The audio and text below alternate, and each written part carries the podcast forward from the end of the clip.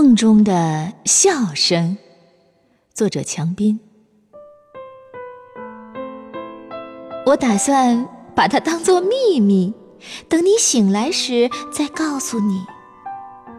你细柔的鼾声，每天都动听的令人入迷。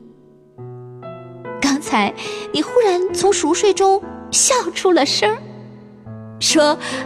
孩子们又考了一百分。